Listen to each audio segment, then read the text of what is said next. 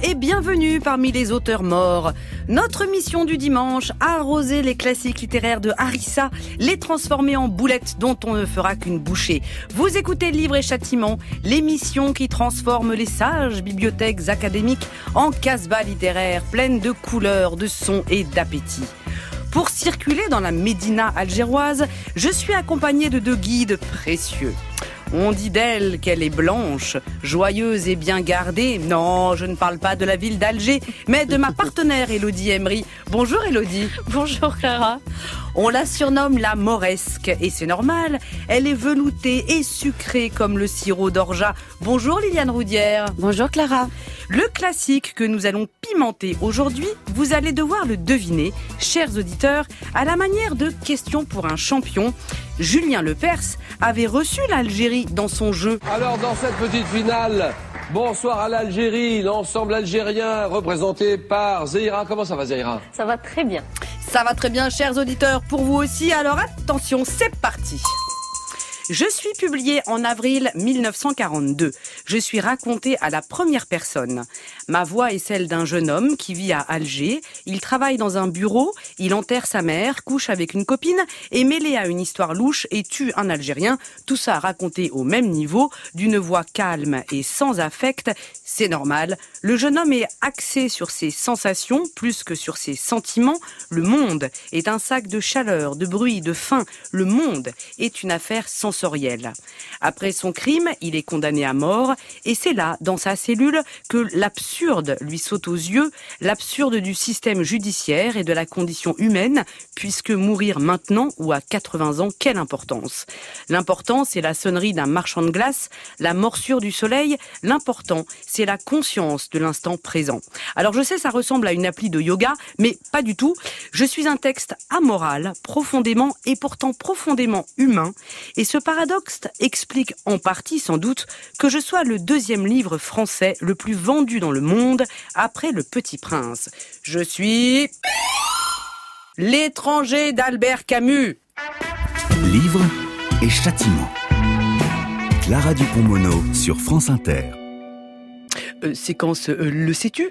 Le personnage principal de l'étranger s'appelle Meursault. Meur pour meurtre, saut pour soleil. Tout est dit. Lors de son procès, quand on lui demande le mobile de son meurtre, il répond c'est à cause du soleil. Alors, je le dis pour les auditeurs, hein, à une moindre échelle bien sûr, évoquer la météo pour expliquer une bourde, ne le faites pas. voilà. Madame Dupont-Mono, je lis que votre salaire a été englouti au 4 du mois. Pouvez-vous m'expliquer Si je réponds, non, mais c'est à cause de l'anticyclone, c'est une question de pression atmosphérique, ça, ça, ne passe pas. Ça ne passe pas, donc ne tentez pas. Rarement, cela dit, on aura vu un personnage aussi éloigné de son créateur. Meursault est très centré sur ses sensations. Camus fut d'abord un homme d'idées. Meursault est solitaire. Camus adorait le collectif, d'où son goût pour le théâtre et le journalisme, un travail d'équipe. Meursault est étranger à tout engagement. Camus s'est investi dans plusieurs causes. Il milita contre la peine de mort, contre le fascisme ou pour l'avènement d'une culture populaire. En bref, Camus et Meursault, miroir inversé. Pour nous accompagner dans le dédale de ces contradictions, nous accueillons aujourd'hui un rappeur, un auteur, compositeur, interprète, réalisateur, écrivain, et nous chavirons. Il a notamment écrit Camus, l'art de la révolte, aux éditions Fayard. Je vais le dire. Bonjour Abdel Malik. Bonjour. Je vais le dire une deuxième fois. Bonjour Abdel Malik. Bonjour. Quand avez-vous lu Albert Camus? Je l'ai lu un peu comme tout le monde, c'est-à-dire euh, à l'école. Je l'ai lu directement, il y a eu une sorte de, de, de, de coup de foudre en fait.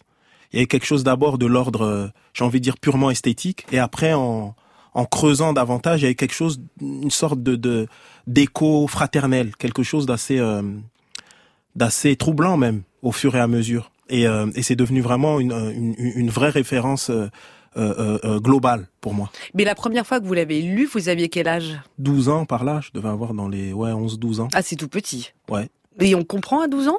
Disons que moi, il m'a parlé tout de suite. On va dire ça comme ça. Il m'a parlé tout de suite. D'abord, euh, c'est pour ça que je dis d'abord euh, au niveau esthétique, parce que l'étranger, pour moi, en tout cas, comment je l'ai vécu la première fois que je l'ai lu, c'était c'était esthétique. Il y avait quelque chose euh, qui me parlait directement.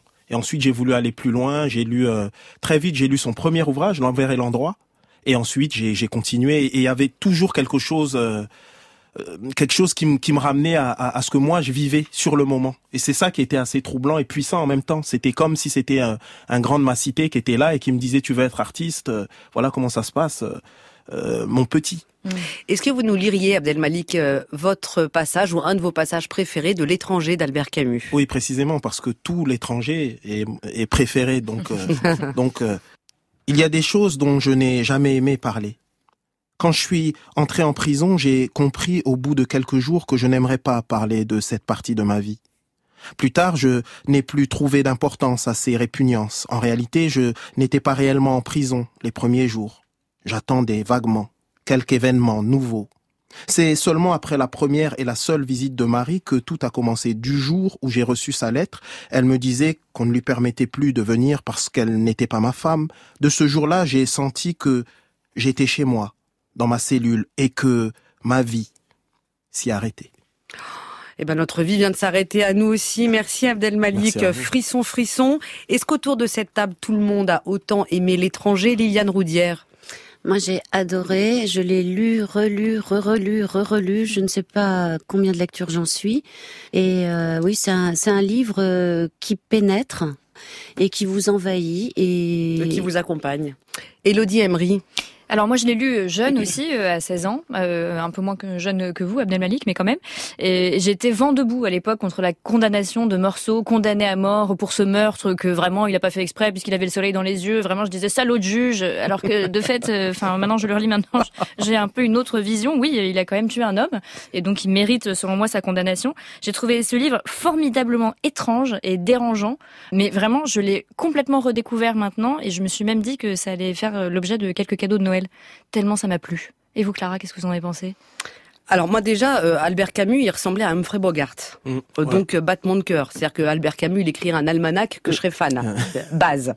Et après, moi, j'ai un peu de mal avec Meursault, qui me donne un peu parfois des envies de coups de pelle, parce qu'il y a une telle euh, absence de vie spirituelle finalement, une telle absence de conscience. Je veux dire, par un instant, il regrette son geste, que parfois ça m'agace. Et j'ai pensé à un autre héros qui s'appelle Bartleby, d'un d'un livre de Melville, lui qui passe son temps à dire « je préférerais ne pas ». I would prefer not to. Je préférerais ne pas. Meursault, lui, il dit pas ça. Il dit ça m'est égal. Ouais. Tout lui est égal. Même d'être à l'honneur de livre et châtiment, ça lui est égal. Alors, le truc qui fait que je m'incline quand même néanmoins, moi, c'est devant l'écriture d'Albert Camus qui est d'une splendide sécheresse. Euh, nous allons avoir d'ailleurs un aperçu de cette euh, splendide sécheresse avec la première phrase. Elodie Emery, vous nous disséquez la première phrase de l'étranger d'Albert Camus. Aujourd'hui, maman est morte. Bon, si on considère la première page d'un livre comme le début d'une conversation, d'un dialogue entre l'auteur et son lecteur, comment rebondir après une telle amorce? Aujourd'hui, maman est morte. Et sinon, toi, ça va? Le livre commence à peine on est déjà gêné aux entournures. Pourquoi? Alors, d'abord parce qu'une façon plus conventionnelle d'annoncer cette nouvelle aurait été de l'enrober un petit peu, en commençant par dire je vais très mal, c'est la moindre des choses. Ensuite, il aurait fallu dire ma mère plutôt que maman. C'est toujours bizarre, euh, les gens qui disent maman. J'ai dîné chez maman. Ça fait vieux garçon, c'est louche. Pourquoi tu ne dis pas ma mère comme tout le monde hein? Quel sombre secret caches-tu? Toujours dans le monde des conventions, on aurait dit décédée plutôt que morte, euh, pour atténuer la violence de la nouvelle, pour lui mettre un filtre en quelque sorte. Mais non, là on est face à quelqu'un qui s'en fout, qui vous crache la vérité crue au visage, elle est morte, voilà, M-O-R-T-E. voilà. Et enfin, on aurait mis le mot aujourd'hui à la fin de la phrase plutôt qu'au début, parce que c'est quand même pas l'information principale. Si c'était pour dire aujourd'hui j'ai prévu d'aller à la piscine, là oui. Mais s'agissant du décès de la personne qui vous a mis au monde, qui vous a élevé et qui a pris soin de vous au prix de pas mal de sacrifices, n'y a aucune raison valable de commencer la phrase par aujourd'hui, virgule. Donc si je résume la première phrase de ce livre, si on était entre personnes comme il faut, ce serait je vais très mal. Ma mère est décédée aujourd'hui.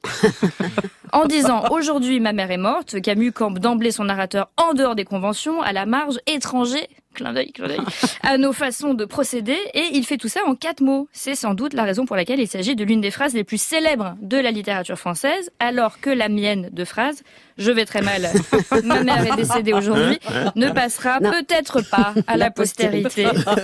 Heureusement, c'est Gallimard et non pas moi qui a édité le manuscrit, donc on se réjouit. Merci Elodie Emery. Abdel Malik, dans cette première phrase, pourquoi Meursault dit maman et non pas ma mère En fait, Meursault ne ment jamais. Il est dans une vérité euh, et le fait de dire maman, tout de suite, il nous, il nous, euh, il, il, nous amène dans quelque chose qui est sa vérité, c'est maman. C'est pas ma mère, c'est maman. Et ça va continuer comme ça tout au long de l'ouvrage. Et moi, je le trouve passionnant en ce sens-là où il dit tout le temps la vérité. Ce qu'il ressent, il le dit. Et précisément, il n'a pas de filtre. Enfin, c'est un personnage qui, qui, qui nous bouscule comme ça, de cette, de cette manière-là. Mais euh, ouais, c'est puissant. Mais là aussi, on est dans l'inverse d'Albert Camus, qui adorait sa mère. Ouais. Est-ce que vous êtes d'accord avec ma vision du miroir inversé Meursault, Camus, ils sont complètement à l'opposé. Non, je dirais pas moi complètement à l'opposé, parce que le, le rapport euh, sensuel, Camus, il a quelque chose de très sensuel. On le Le voit dans Nos. On le voit dans Nos notamment.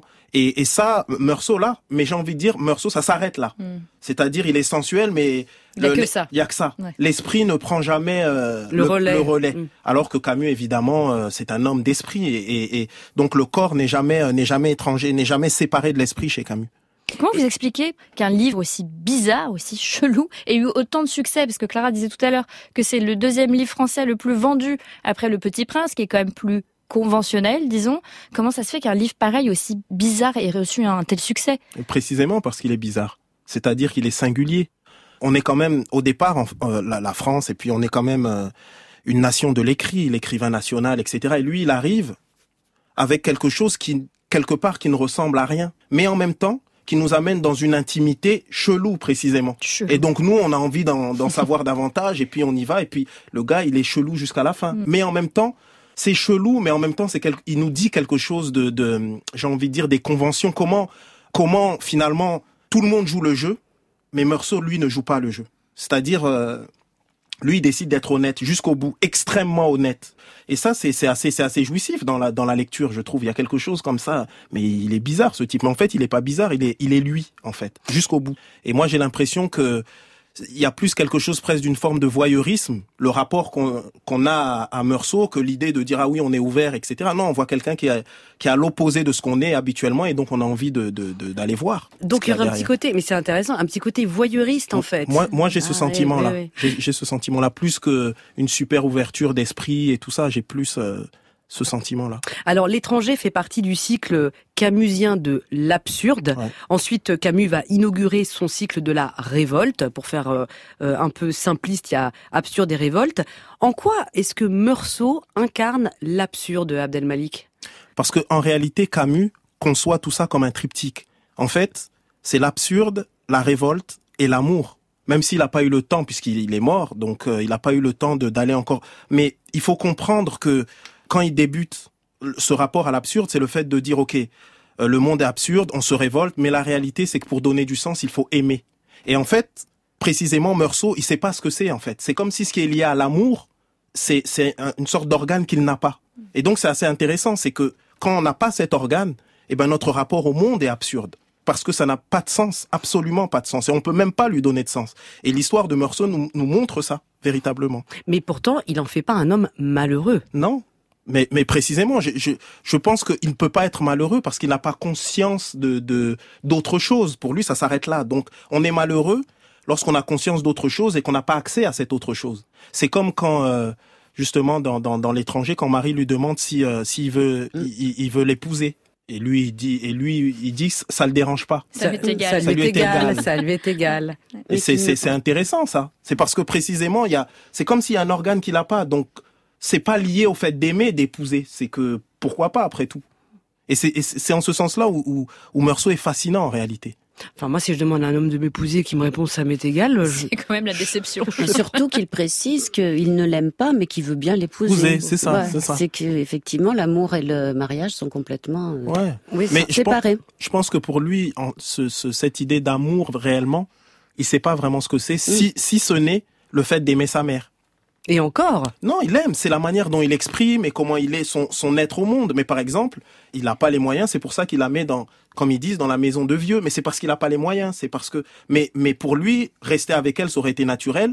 Mais comme il n'a pas les moyens, c'est tout aussi naturel. que- Vous voyez ce que je veux dire? C'est qu'il y a ce côté très euh, Pragmatique. pragmatique, ouais, mais normal. Sans, ce ce qui euh, explique aussi que lors de la veillée, ce qui choquera plus tard tout le monde qui défileront à la barre, euh, lors de la veillée, il demande du café au lait, il demande s'il peut fumer, il s'endort Ouais. à côté du cadavre de sa mère, et pour lui, il n'y a pas, euh, il y a pas faute. Mais en parce qu'il est honnête. Lui, pour lui, ça aurait été l'inverse. C'est-à-dire, s'il avait menti, s'il avait surjoué quelque chose là, il aurait été. Mais comme il est honnête, pour lui, il n'y a pas faute. Et c'est vrai, après tout. Finalement, il y a, y a des tempéraments. Pourquoi le sien, il serait pas accepté? Bien sûr.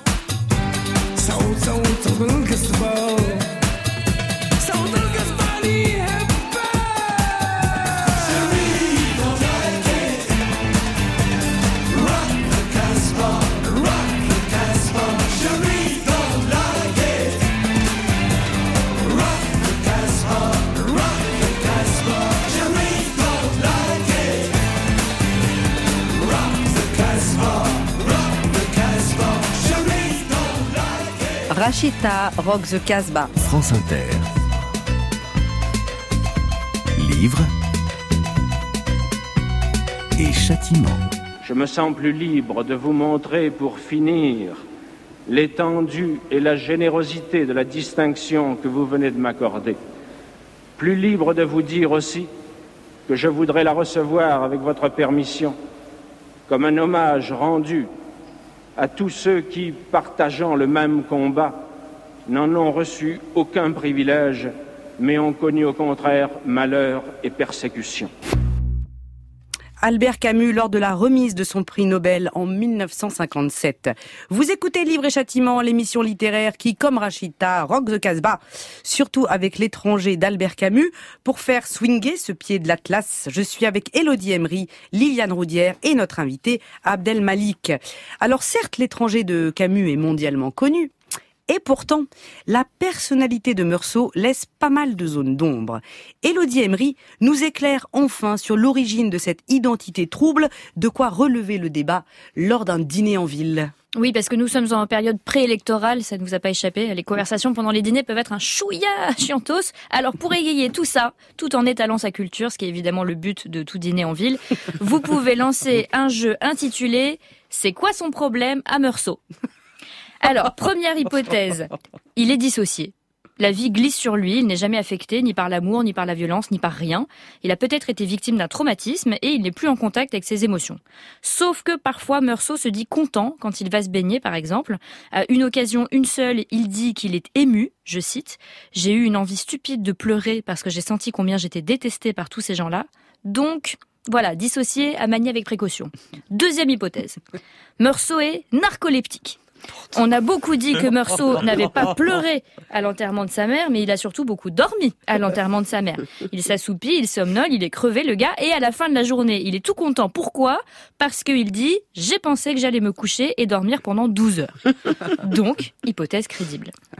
Troisième hypothèse, la plus audacieuse, Meursault est bouddhiste.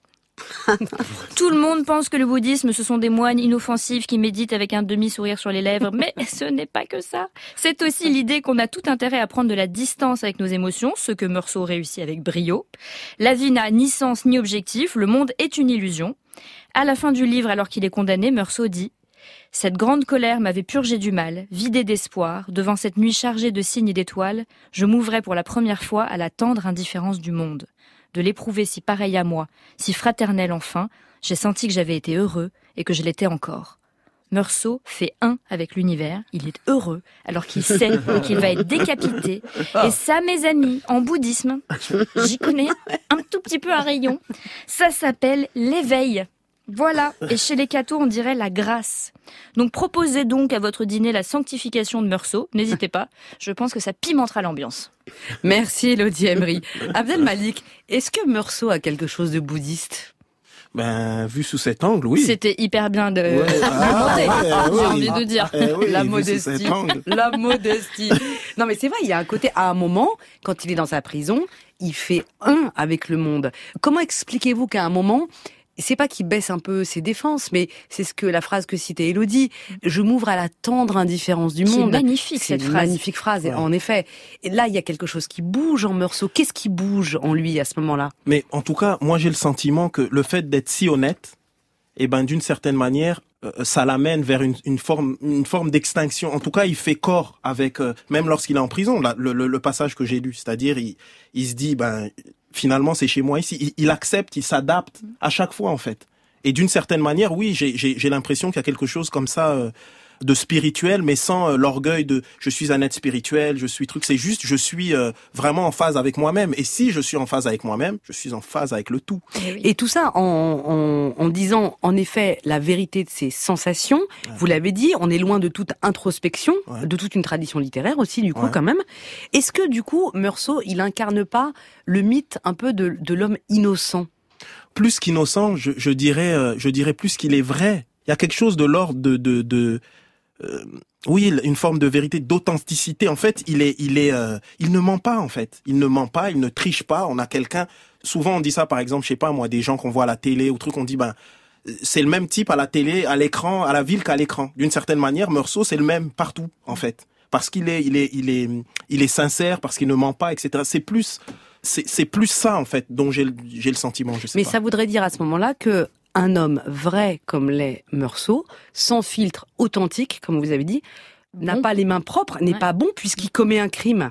C'est ça qui est troublant, vous voyez, dans l'étranger. C'est-à-dire que Camus nous pose un être, en effet, profondément vrai, sans tricherie et sans barrage, sans masque. Et malgré cette euh, authenticité, il passe à l'acte, tue il se trouve que c'est un arabe sur la plage, il y a quatre balles alors que l'homme est déjà mort, ce qu'on va lui reprocher plus tard. Donc c'est intéressant de Ouais, mais voir en que même temps, il y a autre chose. Ce autre chose, c'est qu'il y a aussi la camaraderie. Il aide son voisin, il, il est là, il va. Il y a, il y a- non, mais ce que je veux dire, Ah, non, non, non, vous allez comprendre. Ce que je veux dire, c'est que avant d'en arriver là, on voit quand même quelqu'un qui pourrait à la limite être. Vous savez, comme quand quand il y a un meurtrier, on dit mais il était gentil, il descendait les poubelles, il était pour dire qu'en fait ça s'inscrit dans la normalité, ça s'inscrit dans la vie. C'est pas un extraterrestre. Il est pas. Il a beau avoir cette distance, mais c'est un homme comme tout le monde. Et un homme comme tout le monde est capable du pire d'une certaine manière. Et donc ça inscrit ça pas dans le monstre. En fait, la monstruosité, elle est pas à l'extérieur de l'humanité. Elle est en nous en fait, réellement. Mm, Et voilà, c'est c'est ça qu'il nous dit d'une certaine manière. Il nous dit que le, le monstre n'est pas hors de nous. C'est pas. euh, Tout à fait. donc ça veut dire que l'étrangeté qu'on porte tous en nous est une forme de norme et ne- n'est plus une étrangeté du coup si c'est présent en tout le monde. Ouais, mais tout le monde ne la manifeste pas. C'est-à-dire que quand même, il y a, euh, il y a la vie, euh, enfin, il y a les conventions et la, la manière d'être, le rapport, euh, enfin, on est social, etc., etc. Lui, il il est pas comme ça, lui. Oui, pas comme ça. Pas du tout, mais absolument pas. Donc c'est ce qui en fait l'exception, d'une certaine manière. Mais on a beau avoir ça en nous, mais ça veut pas dire qu'on va l'être. On a, on a quand même, il y a des choses, il y a, je y a des pas, barrages, il y a, des- il barrages quand même. Il y a des Parce que précisément, quand on est sans frein, et ben, voilà, on a, on a l'étranger, on a Meursault. qui, qui, qui finit par, euh, par tuer un être humain. Liliane Roudière, vous aviez une question qui tâche. Euh, oui, ce livre bah, parle d'une intrigue un peu étrange. C'est l'histoire d'un Européen qui tue un Arabe, donc c'est bizarre. Tout comme l'a été la chanson euh, de. Robert Smith, oui, de Robert Smith, euh, The Cure, Killing an Arab. I'm alive.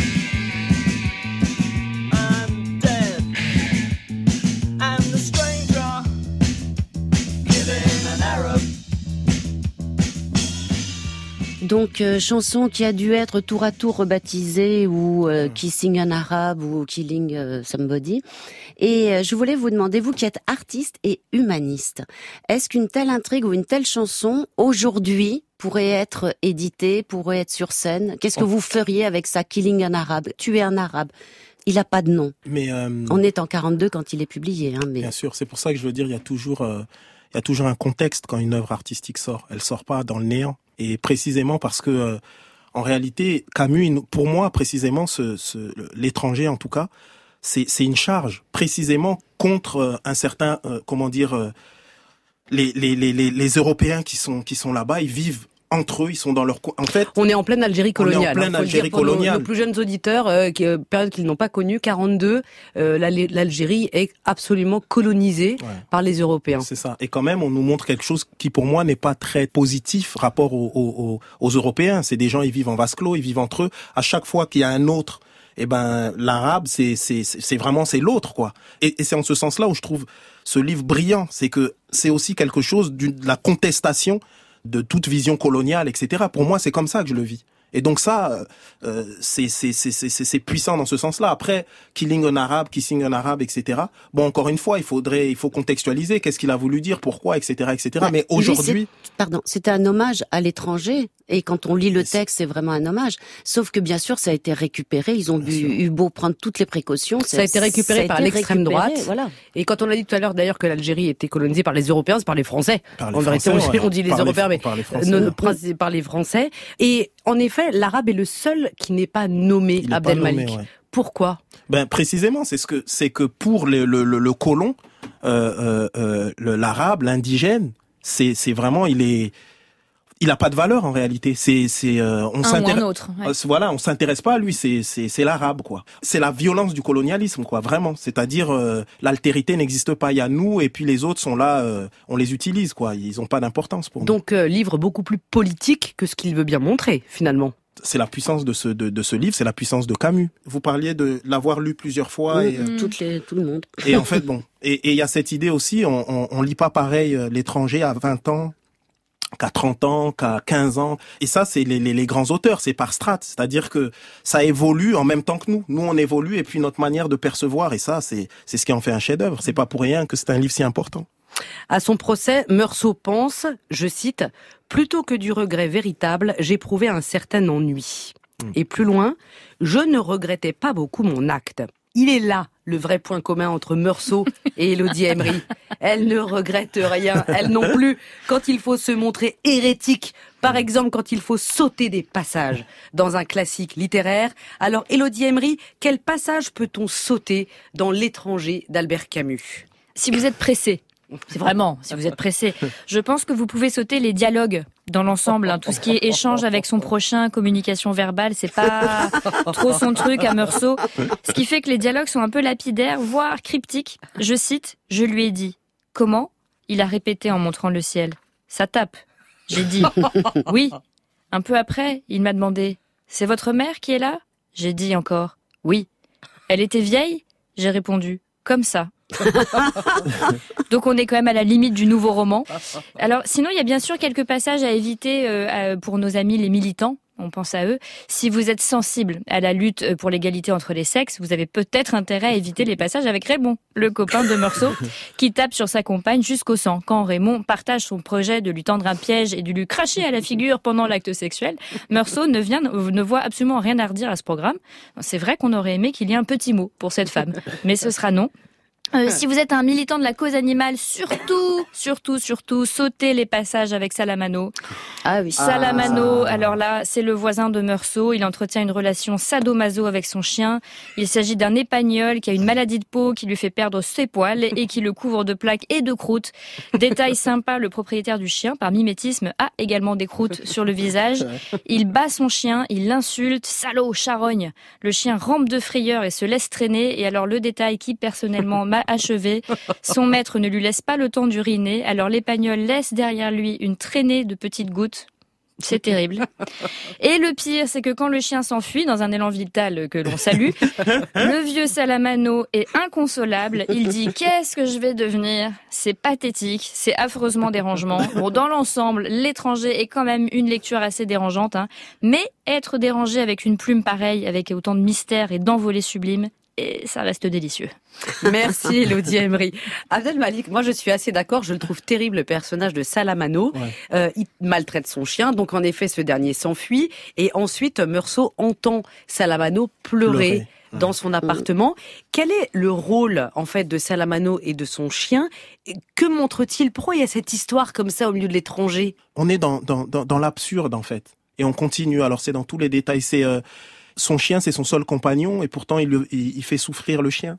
Et tout ça en fait, ça continue. Pour moi, c'est c'est toute une galerie de personnages qui nous montre la, la, la comment dire le, le le détail de l'absurdité de l'existence en général quoi. Cha- chacun est- fait des fait des choses. Tu dis mais pourquoi pourquoi il fait ça? Pourquoi pourquoi il dit ça Et je trouve ça fabuleux en fait. Oui, puis c'est la cohabitation des paradoxes. C'est ça. Je te maltraite, mais je peux pas vivre sans toi. C'est ça, en fait, la- C'est ça, le lien ça. de Il lui met du baume le soir sur ses croûtes, Ouais mais mais mais tout en lui tapant dessus. C'est insoutenable. lui-même, il a il- son rapport à Marie. Meursault, c'est pareil, c'est-à-dire on a l'impression qu'il a besoin d'elle, enfin, et, et quand elle vient plus, finalement, c'est pas grave. Je sais pas. il- Mais d'une certaine manière, ça nous dit quelque chose. Est-ce que si on regardait bien nos existences comme ça, on verrait pas plein de choses comme ça qui sont assez absurdes à chaque Si, bien sûr. et, et, et lui, les, les éclaire comme ça. Il met, euh, il y a des points, et je trouve ça fabuleux. Et après, c'est le talent aussi d'Albert Camus de mettre euh, des petites histoires, Ouais. en fait, dans Ouais. la grande histoire. Il y a Ouais. des petites intrigues parfois, hein, vous êtes d'accord Et il y a une autre petite histoire, mais qui est une scène, en fait, aussi saillante pour moi que celle de Salamano et de son chien. Elle est située aussi à la fin.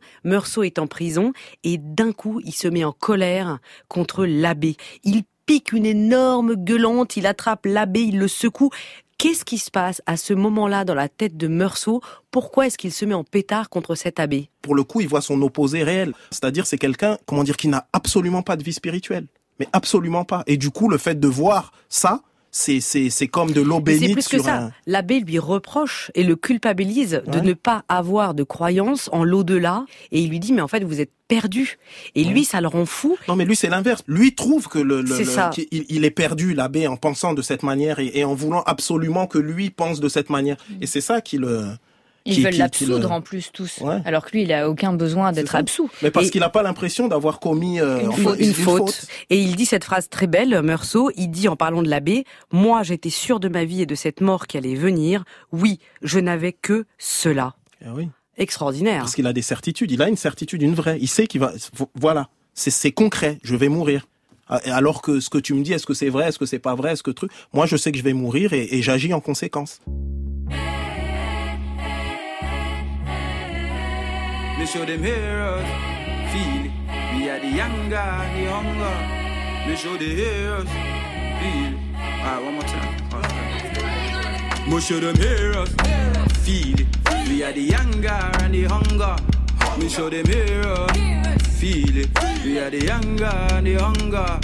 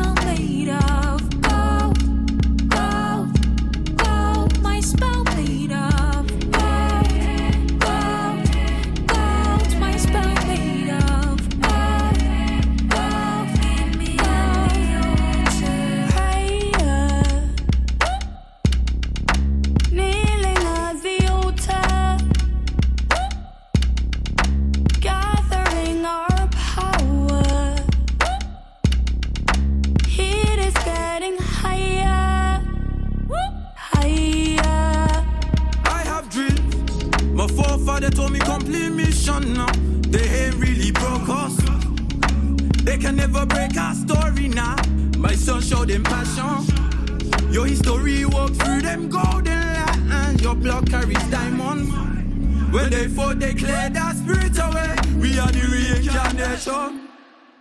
My spell made of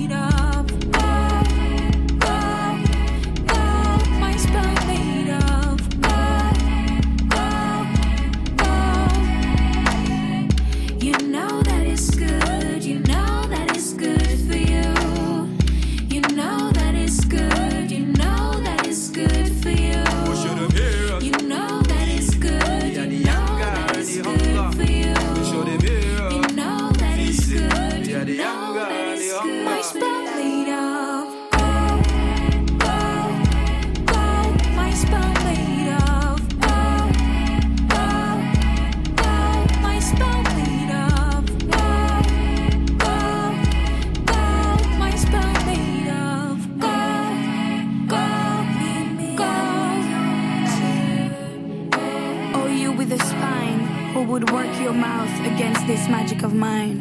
It has been handed down in an unbroken line. The sky encloses the stars. I enclose magic.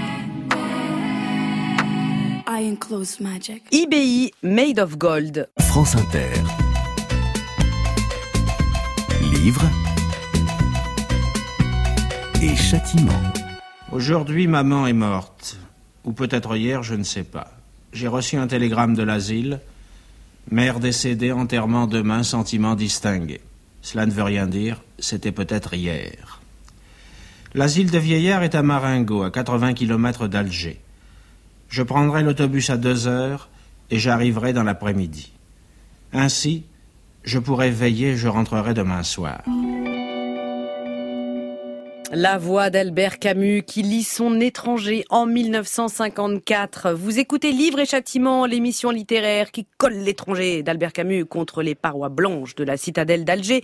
Mes arabesques de ce dimanche sont Elodie Emery, Liliane Roudière et notre invité Abdel Malik. Alors soyons honnêtes, Abdel Malik, Meursault a le même degré de sensibilité et d'empathie que Jacques Messrine, si on fait court. Non, je sens que ça vous révolte, mais bon, le- la mauvaise foi est quand même ce qui caractérise un peu cette émission. c'est oublié, c'est oublié que même les tueurs ont une mère. Et oui, et cette maman-là que Meursault enterre un peu vite, eh ben elle est au ciel et elle l'attend. Et quand Meursault monte au ciel à son tour, il la retrouve. Alors, Abdelmalik, nous avons imaginé les retrouvailles entre Meursault et sa mère.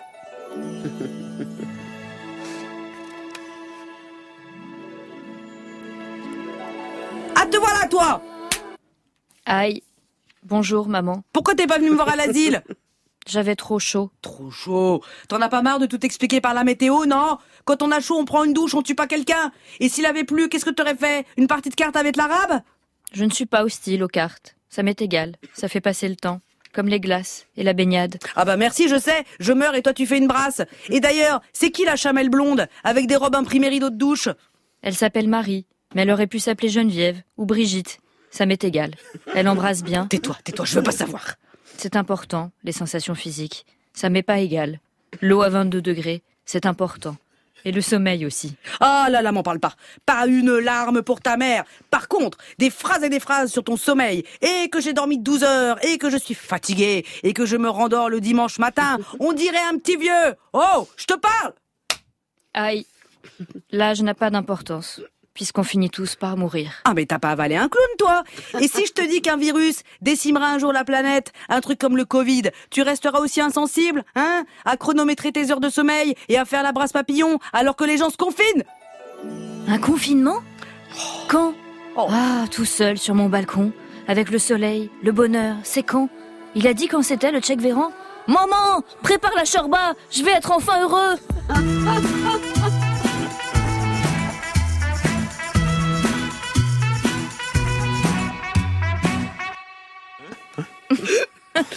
Bon, Abdelmalik est toujours avec nous.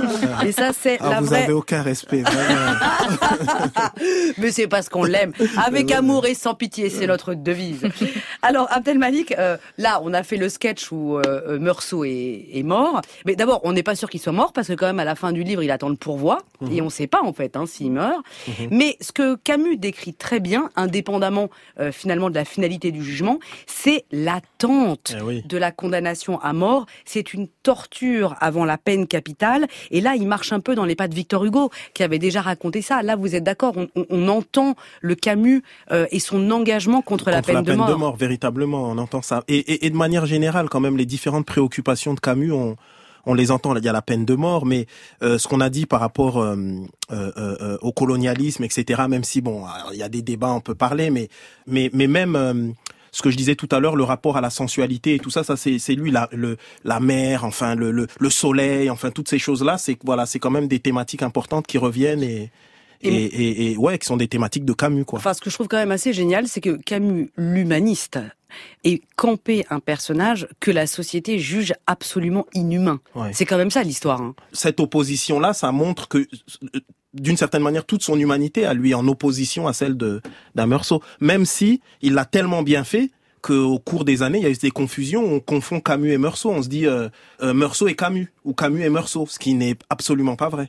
Et le procès qui s'ouvre par une sonnerie, les avocats qui sont euh, avec un- une robe, les juges et les procureurs qui sont avec un costume, les rires qui fusent dans la salle. En fait, Camus, il montre le- la justice comme une scène de théâtre. Totalement. Il y a quelque chose de guignolesque en fait. Ouais. Là aussi, il y a une critique. Il y a une critique profonde. On est au spectacle et ça ramène encore ce qu'on disait tout à l'heure sur Meursault.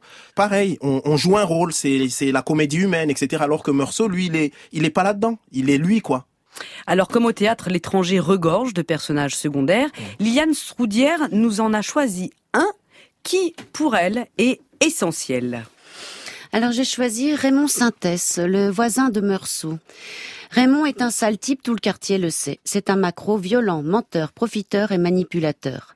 Il flaire en Meursault si peu enclin à la nature humaine, le complice providentiel de ses combines, et il a raison. Raymond demande à Meursault d'écrire une lettre pour attirer son ex-petite amie dans un traquenard.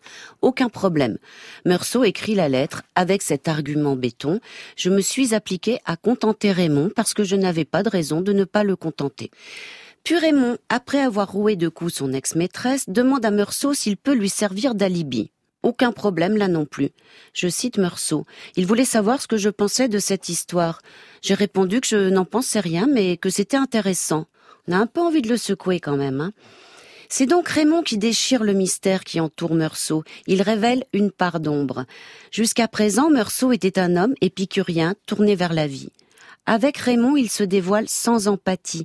La notion du bien et du mal lui est étrangère. Et cette indifférence fait de lui un homme manipulable. Raymond fait basculer le destin de Meursault. Il l'instrumentalise, en fait un assassin sans motif. C'est lui qui l'amène sur la plage, c'est lui qui l'arme, c'est à cause de lui que l'étranger tire sur l'arabe. C'est le crime parfait pour Raymond. Il a profité de la vulnérabilité de Meursault. C'est ce qu'on appelle un abus de faiblesse. Il est sûr que Meursault, dénué de toute malignité, ne l'accusera de rien. Raymond n'ira jamais le voir en prison, mais témoigne au procès en sa faveur avec des arguments aussi convaincants que c'est le hasard. À la question du procureur, était-il votre ami? Raymond répond sûr de lui, ah oui, c'était mon copain. Ce qui participe de manière définitive à la création du monstre Meursault et à sa condamnation. Avec des amis aussi amoraux que Raymond Sintès, pas besoin d'ennemis. Merci Liliane Roudière. Abdelmalik, que pensez-vous de cette vision de Raymond Sintès, donc qui révèle un peu la part influençable de Meursault? Moi, je sais pas s'il influence. Évidemment, euh, euh, Raymond, c'est c'est c'est un roublard, c'est c'est c'est un délinquant, c'est un c'est un C'est un proxénète, c'est un voilà. Il a. Mais disons que euh, pour moi, il vient juste souligner cette espèce de de de, de décalage que Meursault a euh, au monde. Mais il l'influence pas. Il, il l'a rencontré, donc il va dans ce sens. Il Mais aurait ça- rencontré quelqu'un d'autre Tout qui à était fait. le truc, Sa femme, il ferait, par exemple. il ferait la, il, il- voilà, il est. Oui, mais ça montre la part dangereuse de, Oui. cette, de cette ouverture au monde de Meursault, Ouais. parce qu'en fait, s'il agit comme un, un peu comme un aimant qui ne juge pas, finalement, Ouais. avec cette neutralité, ça veut dire aussi qu'il peut attirer tous les gangsters, tous les bandits, tout le mal, en fait. Mais précisément, ça nous fait dire que il, s- il faut, il faut pas être comme ça. Avec mes grandes oreilles, et tous les appareils. La vie fait des merveilles, de Maubeuge à Marseille. Tous ces sons de merveilles et de la Tour Eiffel. J'entends même le soleil avec mes grandes oreilles.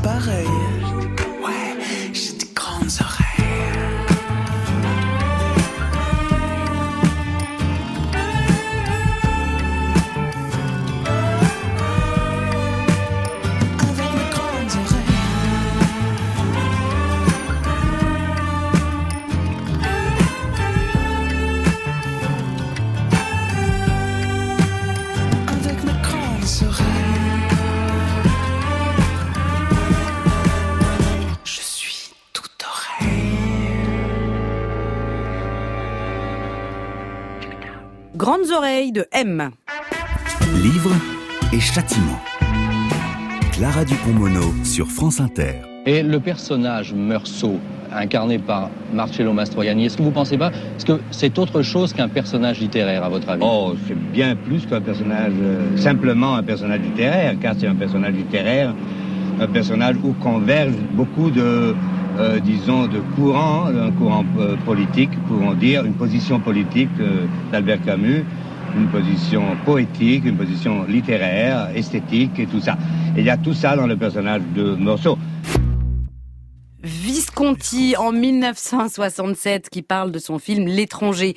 Vous écoutez Libre et Châtiment, l'émission qui salit les classiques littéraires avec ses grosses babouches et ses doigts tout pégueux, pleins de gâteaux au miel. Abdel Malik est notre invité, il est resté avec nous, on le remercie. Alors la fin de L'étranger, elle serre le cœur. Meursault est dans sa cellule, il se prépare à mourir. La dernière phrase, je vous la lis, chers auditeurs. Pour que tout soit consommé, pour que je me sente moins seul, il me restait à souhaiter qu'il y ait beaucoup de spectateurs le jour de mon exécution et qu'ils m'accueillent avec des cris de haine. Abrupte, folle, déchirante, géniale fin, et pourtant, nous vous proposons, chers auditeurs, de réécrire cette fin de l'étranger de Camus. Soyez aussi abrupte, fou, déchirant, géniaux que Camus. Vous pouvez tout imaginer, que Meursault s'évade, qu'il se réveille d'un bond dans les bras de Marie, tout ça était un cauchemar, ou qu'il n'est pas condamné à mort, parce que cet enfoiré de Raymond s'est dénoncé, tout ce que vous voulez, du moment que ça tient en cinq lignes maximum et que vous l'envoyez avant demain lundi 16 16h à l'adresse suivante livre et châtiment at radiofrance.com au singulier tout attaché. La meilleure fin sera lue à l'antenne par Elodie dimanche prochain. La semaine dernière, vous deviez réécrire la fin de La Mare au diable de Georges Sand. C'était un happy end qui s'achevait sur la fiesta berrichonne du mariage de Germain et de Marie. On a été ensevelis par vos réponses géniales. Nombre d'entre vous se sont débarrassés du veuf pour offrir à Marie un époux bien plus jeune. Hein Il ne pouvait en rester qu'une fin. Élodie, qui a réécrit la meilleure fin de La Mare au diable de Georges Sand? Il s'agit de Lorraine Collin. Bravo, Bravo, Lorraine. Lorraine. Et qu'est-ce qu'elle a écrit Lorraine?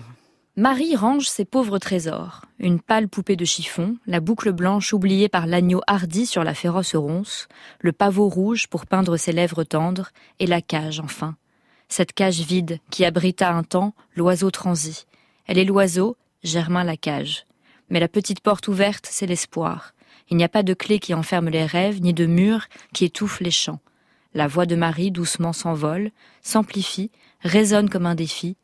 Résiste Prouve que tu existes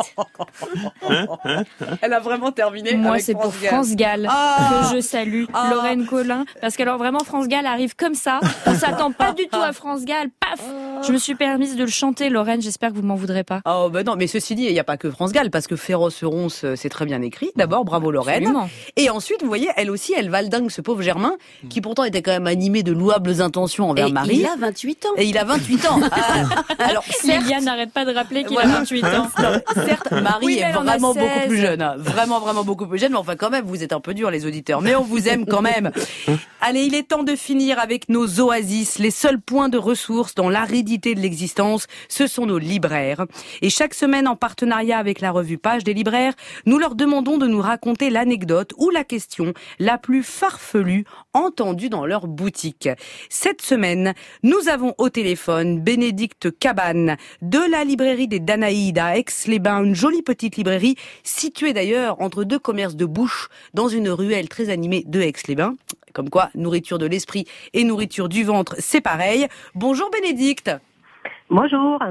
Alors, quelle est l'anecdote ou la question la plus étrange, puisqu'on parle de l'étranger de Camus, qui vous a été donnée de- d'entendre ou de vivre dans votre boutique? Alors moi, c'est plutôt une euh, petite anecdote. En fait, à la librairie, on reçoit régulièrement des élèves de troisième pour leur stage de découverte en entreprise.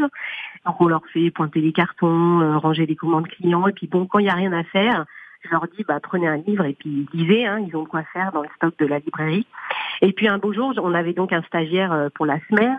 Et euh, je l'avais envoyé lire. Et puis finalement, je lui avais trouvé une petite tâche à faire. Donc je me mets à la recherche de ce stagiaire. Impossible de remettre la main dessus. Euh, J'ai pourtant la librairie est pas non plus énorme. Et j'ai fini par le trouver en réserve, assoupi sur notre beau canapé. Et voilà, ce jeune homme euh, restera un grand mystère pour moi parce que euh, je me suis dit euh, qu'est-ce qui, quel est l'attrait. euh, Ah bah aucun sauf votre canapé en fait visiblement. en tout cas, c'était le stagiaire le plus enthousiaste. Alors peut-être que c'est le, le confort du canapé qui l'a. Je ne sais pas. Eh ben, écoutez, vous allez donner des, des idées à notre stagiaire à nous qui s'appelle Arthur, stagiaire de troisième qu'on va retrouver en position fétale sur le canapé du salon. Est-ce euh, que quelqu'un peut vérifier bureau. qu'Arthur est réveillé? Voilà, non, il est sur la moquette. Là, il est en position fétale. On embrasse Arthur et on vous embrasse aussi, Bénédicte. Merci Abdel Malik. Je rappelle que votre livre Camus, l'art de la révolte est paru chez Fayard, que Réconciliation, votre dernier ouvrage, est sorti chez Robert Laffont. Merci Elodie Emery et Liliane Roudière. Du côté du Caravansérail, il y avait Stéphanie Texier à la réalisation, Fanny Leroy en chargé de programme et à la technique Clément Berman. Bonne semaine, n'oubliez pas de lire avec amour et sans pitié et à dimanche prochain. On vous embrasse.